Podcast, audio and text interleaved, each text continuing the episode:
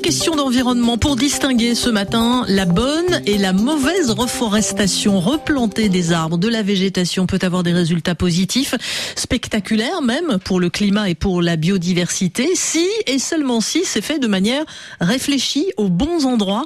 Bonjour Lucille Gimbert. Bonjour. Dans le sud-est des États-Unis par exemple, la reforestation a apporté des bénéfices stupéfiants. Oui, au XXe siècle, la colonisation du territoire américain s'est accompagnée de déboisements pour construire des habitations et étendre les champs agricoles.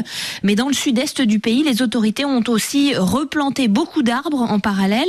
Et des scientifiques de l'université de l'Indiana, notamment, viennent de démontrer que cette reforestation explique en partie qu'aujourd'hui, le sud-est des États-Unis se réchauffe moins que le reste du pays. Mais Lucille, comment les arbres peuvent-ils refroidir l'air autour d'eux? Eh bien, en transpirant, Nathalie, pour se rafraîchir, les arbres puisent l'humidité par leurs racines, la remontent vers les feuilles qui relâchent alors de la vapeur d'eau dans l'air. Ça s'appelle l'évapotranspiration. Vous en avez peut-être fait l'expérience lorsque l'on passe en bordure de forêt. Eh bien, l'air qui en vient est plus frais. Et dans le sud-est des États-Unis, les chercheurs ont enregistré une baisse de 1 à 2 degrés en moyenne chaque année et au moins 2 à 5 degrés le midi pendant l'été grâce aux arbres plantés au XXe siècle. Donc, reforester pourrait servir par exemple à l'avenir à refroidir l'air à proximité des villes. À condition donc, Lucille, que cette reforestation soit pensée, adaptée. Oui, il ne s'agit pas de planter des arbres à tout va, c'est ce que nous dit une autre étude récente. Des chercheurs britanniques ont examiné les projets de l'initiative pour la restauration des paysages forestiers africains, une initiative internationale hein, qui vise à restaurer 100 millions d'hectares de terre à travers le continent d'ici 2030.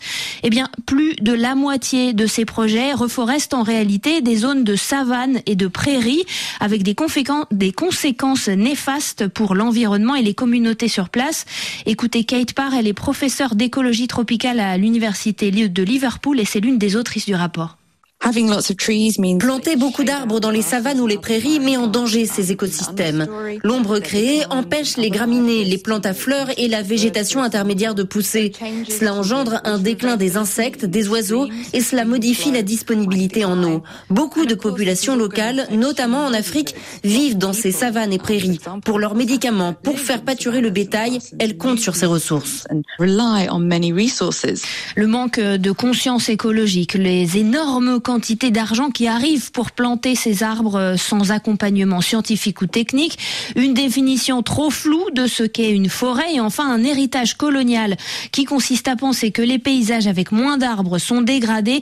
Tout cela favorise les ratés selon la chercheuse et peut transformer des projets qui semblent inspirants en simple greenwashing, voire en opération carrément néfaste. Lucille Gimbert, on vous retrouve demain pour une autre question d'environnement.